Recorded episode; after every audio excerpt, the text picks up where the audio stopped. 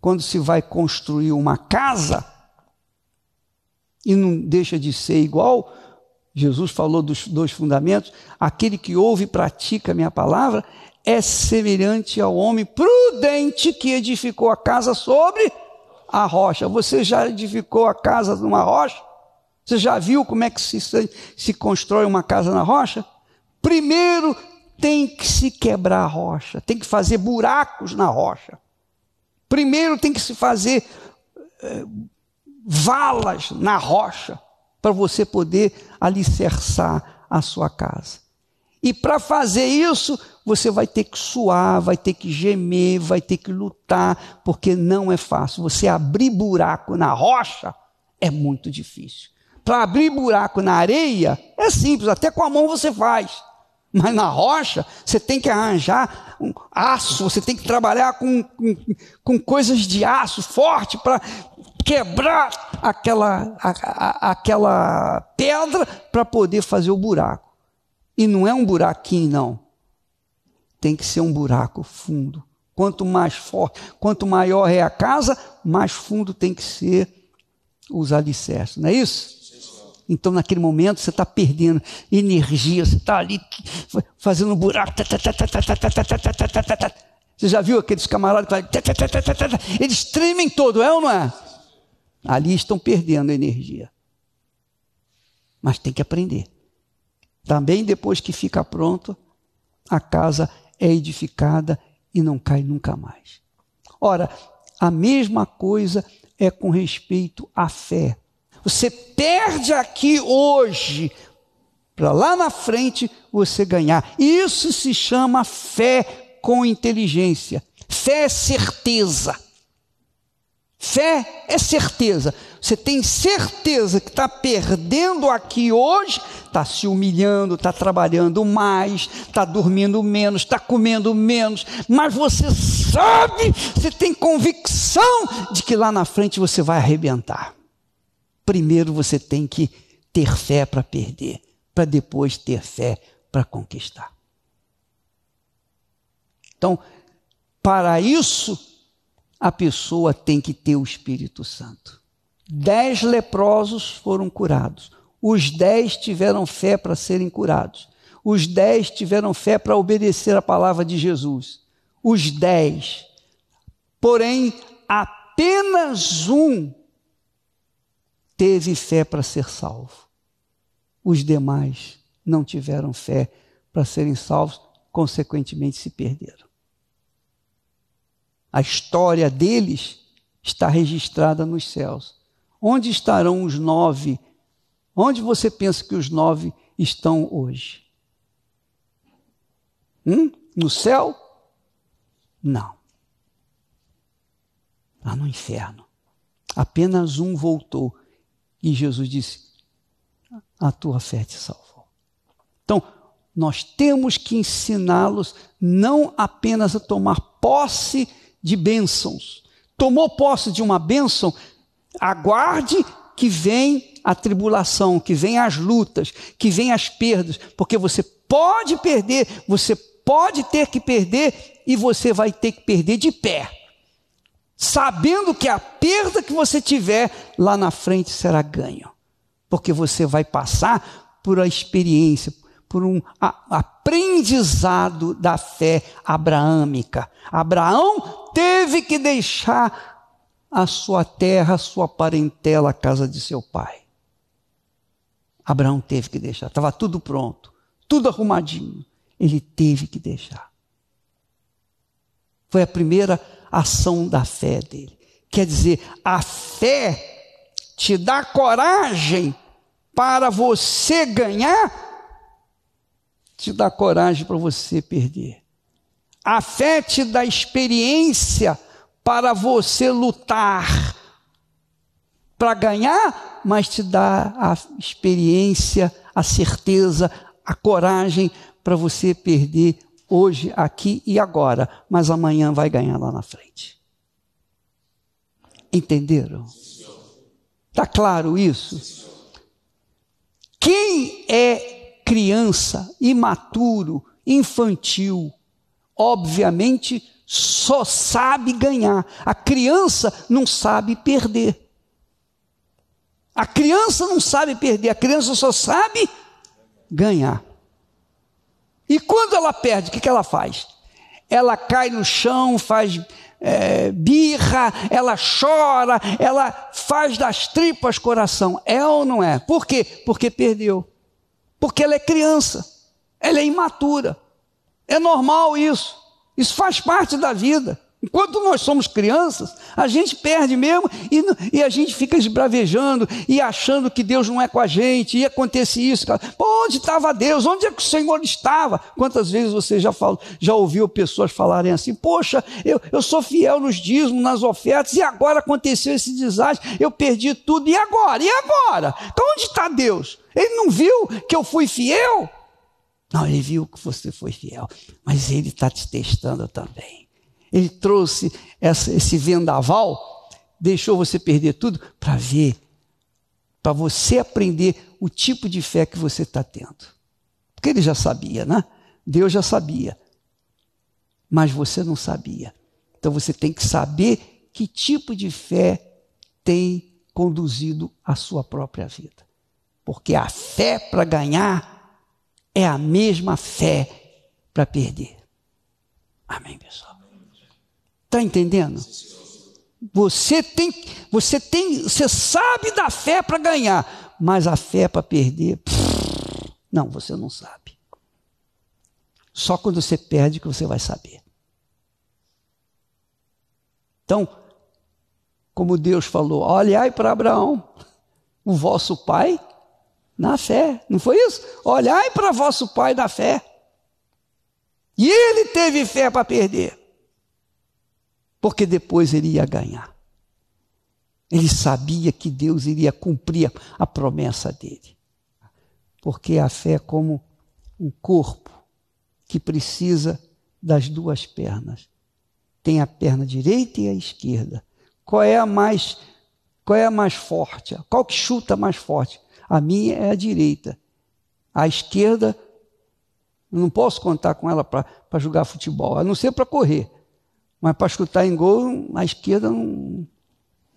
Nem com gol vazio eu sou capaz de errar, mas com a perna direita eu vou conseguir. Entendeu o que eu estou falando?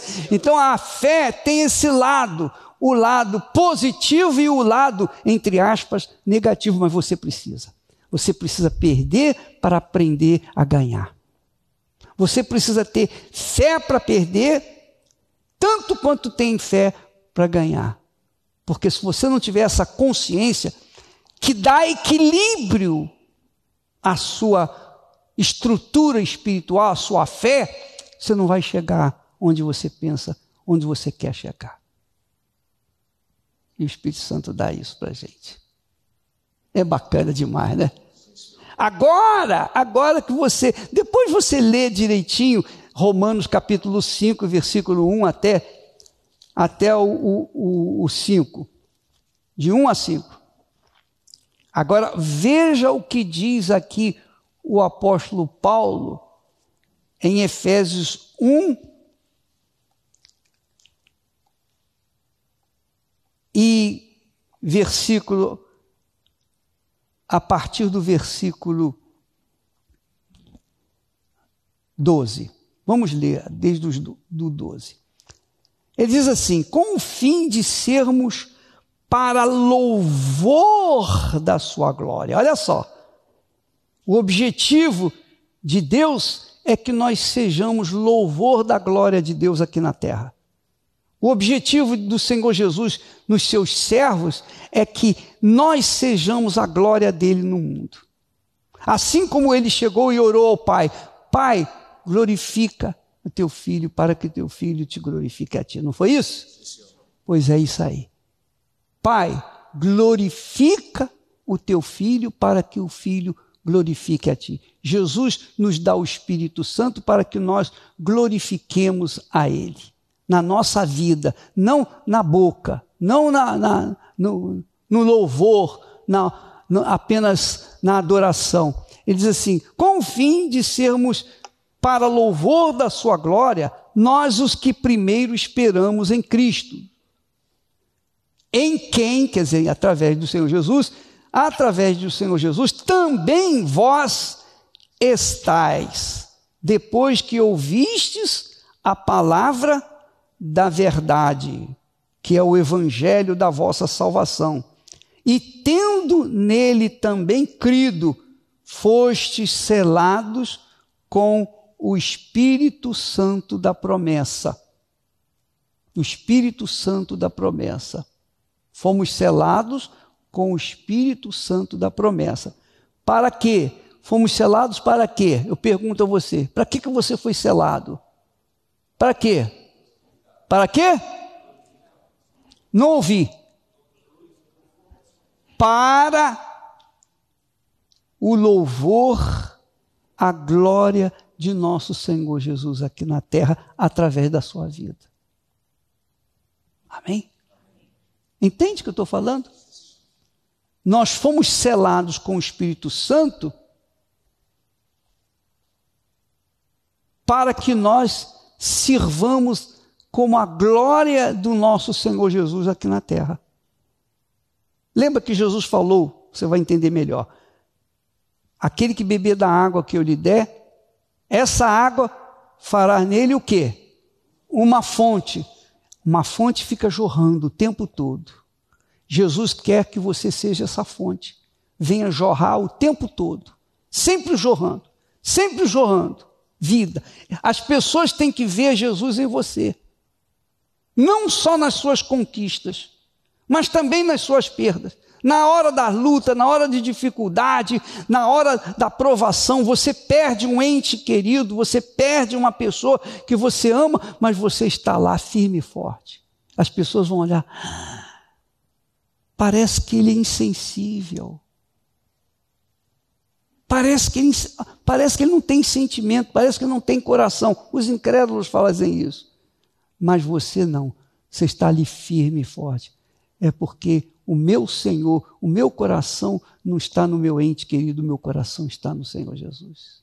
Ele é, é a primícia da minha vida. Ele é o primeiro na minha vida. Eu sou a glória dele nesse mundo.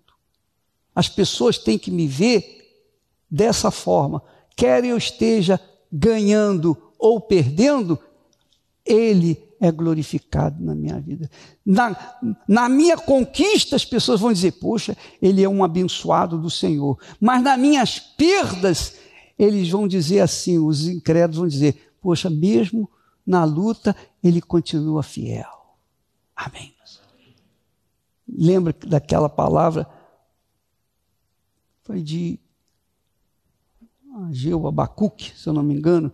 Ainda que a figueira não der fruto, ainda que o curral esteja vazio, ainda que isso, ainda que aquilo, ainda que eu tenha perdas e perdas e perdas, eu honrarei o nome do meu Senhor. Isso se chama fé. Porque glorificar a Deus quando você está ganhando é, uma, é fácil, é mole, mas glorificar a Deus quando você tem que colocar o filho no, no altar e sacrificar, aí a coisa pega. É ou não é? Então, Deus é glorificado tanto na fé que conquista, quanto na fé que, que perde também. E nisso Deus é glorificado. Ora, veja só, ele diz aqui: foste selados com o Espírito Santo da promessa, versículo 14, o qual, o qual, quer dizer, o Espírito Santo, é o penhor da nossa herança. É o penhor da nossa herança para a redenção da possessão adquirida para louvor da sua glória. Amém. O que, que isso significa? Quando você recebe o Espírito Santo, você recebe a garantia do Senhor Jesus que você é herdeiro dele. Você está rindo? Eu também. Essa é a riqueza que Deus nos deu. Essa riqueza está aqui dentro. Essa riqueza tem que estar dentro de você. Não interessa se você tem muito, se você tem pouco ou se, não, ou se você não tem nada, mas você tem algo que é mais glorioso, mais poderoso, mais rico do que qualquer riqueza ou glória que esse mundo, mundo possa dar. Você tem a certeza, a convicção de que tem a garantia, que é penhor. Penhor quer dizer garantia. Você tem a garantia, a garantia, diz aqui, a garantia da sua herança. A garantia da sua herança. Qual é a herança? É o que Deus nos garante na eternidade. A garantia da sua salvação, a garantia, a herança de viver a eternidade diante do Altíssimo. Jesus disse para as pessoas entenderem melhor, para as crianças entenderem melhor, eu vou preparar lugar para vocês. eu vou fazer uma casa bonita para vocês. Então, o, os, os, os que creem, os que creem de maneira infantil, diz: Ah, eu vou ter uma casa linda, um palácio lá no céu. Aqui é barraco, não tem problema. Aqui eu vivo assim, assim, assim, assado. Mas Jesus foi preparar uma casa para mim. Pensa que era casa mesmo, com as mansões desse mundo. Não tem nada a ver. A casa é a eternidade, é o templo, a morada do Altíssimo. Essa é a certeza que nós carregamos. Esse é o penhor que nós trazemos dentro de nós, que é o Espírito Santo. Você já imaginou o Espírito de Deus, o Espírito da criação, o Espírito criador de todas as coisas, o Espírito que só usa a palavra, mais nada, está dentro de você? Para falar através da sua boca? E o que falar acontecer? Olha só que glória neste mundo quando você fala ensina, profetiza a palavra de Deus, então o que, que acontece? Vem à existência as coisas que não existem. Como o trabalho da Igreja Universal. O que que, qual foi o fundamento da Igreja Universal? Nós vendemos banana ou vendemos alguma coisa para construir a igreja? Nós fizemos negócios econômicos para termos a igreja? Não, nós trabalhamos apenas com a Assim como Deus falou, haja luz, e aconteceu a luz, aconteceu também a Igreja Universal do Reino de Deus. Haja luz, e a luz se acendeu através de nós. E a luz se espalha pelo mundo inteiro, porque a luz é o Espírito Santo dentro de nós. Quando nós profetizamos, então acontece a luz, acontece a vida, acontece a salvação, acontece a descida do Espírito Santo, acontece vida nova, novas todas, eis que faço novas todas as coisas, acontece novas vidas. Amém. Isso acontece através dos seus lábios quando você vê pessoas que vêm caídas, prostradas, como um dia você chegou na igreja. Nós chegamos na igreja assim, caídos, prostrados, desanimados, perdidos. Mas ouvimos o quê? A palavra, a palavra da boca de um homem, não foi? Ou de uma mulher, ou de alguém qualquer, mas a palavra que tinha espírito caiu dentro de nossos corações, caiu dentro de nós como uma bomba, e através dessa palavra veio acontecer uma vida nova. A igreja começou assim, a igreja segue assim, e a igreja seguirá assim até a volta de nosso Senhor Jesus Cristo. Enfrentamos problemas, sim, tivemos perdas, muitas perdas, muitas perdas tivemos, e continuamos tendo perdas. Mas nós temos fé para perder também. Mas a gente tem tanto, tanto, tanto, tanto, a nossa fé ganhou tanto, tanto, tanto, tanto, que uma perda ou outra não vai fazer diferença. Não faz diferença nenhuma. Se você tem um trilhão e perde um milhão, o que é, é um milhão? Nada. Entendeu o que eu estou falando? Então, nós temos fé para ganhar, nós temos fé para perder, e a perda que nós temos não vai nos desanimar pelo contrário, vai nos ensinar a viver a fé de conquistar.